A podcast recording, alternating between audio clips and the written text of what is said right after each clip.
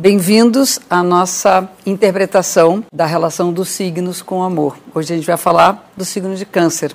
Eu já comentei sobre Ares, Touro e Gêmeos nas relações. E hoje a gente vai tratar de um signo que tem uma ligação muito estreita com os afetos. É um signo regido pela Lua. Câncer tem como regente esse nosso astro que sempre foi associado às emoções.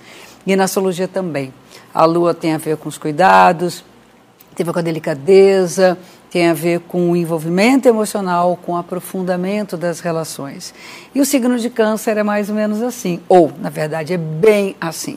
As relações devem ser profundas, ou são profundas ou não são.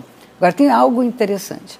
Existe meio que uma interpretação comum de que o signo de câncer é meio manteiga derretida, é todo sensível.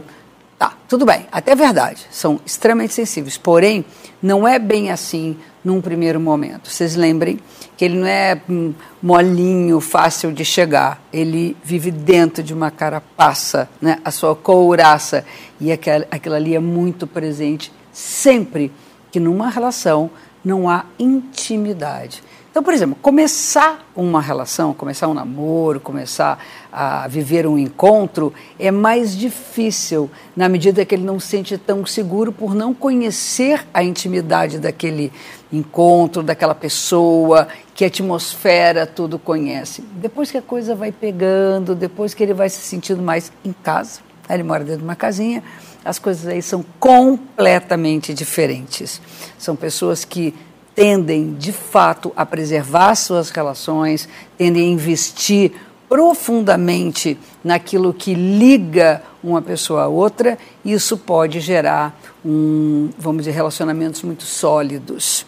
Porém, lembrando que a lua varia de fase, ela cresce, ela mingua, ela fica cheia, ela some na nova, também nossos caranguejinhos variam de humores. Isso é uma das características, inclusive quem se relaciona com uma pessoa de signo de câncer tem que entender que a cada momento aparece esse humor de uma forma.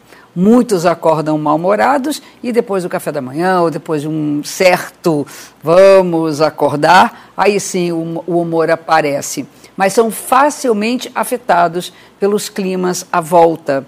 Então, isso tem que se levar em consideração, tanto quem é de câncer quando está se relacionando, como quem se relaciona com eles. Então, no, na medida em que todo, toda a química dos encontros é extremamente potente para afetar uma e outra pessoa, quem é de câncer tem que cuidar melhor, às vezes, desse tipo de atuação, porque o outro, às vezes, não precisa suportar esses humores com essa intensidade. Outra característica de câncer nas relações é guardar os sentimentos, sejam os bons, a memória dos bons tempos, aquele tempo que a gente viajou não sei para onde, naquele tempo que nós fazíamos tais coisas, sejam sentimentos também não tão agradáveis, como mágoas, como ressentimentos, sentir de novo. E isso pode prejudicar a evolução da vida amorosa. Se o caranguejo se gruda, se apega àquelas histórias antigas de forma a interferir no momento presente, é hora de olhar para isso e se despedir, coisa difícil para quem é de câncer, se despedir desse passado. É, Fala-se que caranguejo às vezes não gosta de viajar. Não é verdade que eu conheço várias pessoas signo de câncer que adoram viajar, mas essa coisa da despedida, tanto na ida quanto a despedida da volta, é a coisa mais sensível para eles. É, é, a ideia é que eles pudessem carregar todo mundo, toda a sua história, tudo aquilo que faz parte da sua vida na sua própria casinha, no seu próprio, nos seus próprios armários interiores. E põe armário nisso, são cheios de gavetinhas, cheios de mistérios, cheios de segredos que a gente, na intimidade, vai lá e ele permite, nos dar a chave para podermos acessar esse seu mundo rico, esse seu mundo intenso emocional.